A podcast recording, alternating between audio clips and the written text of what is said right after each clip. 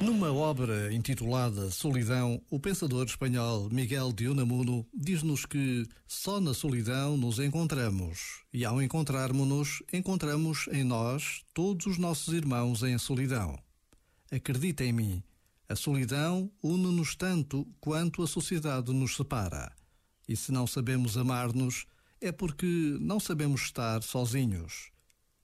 A solidão pode ser um caminho na construção da nossa própria subjetividade.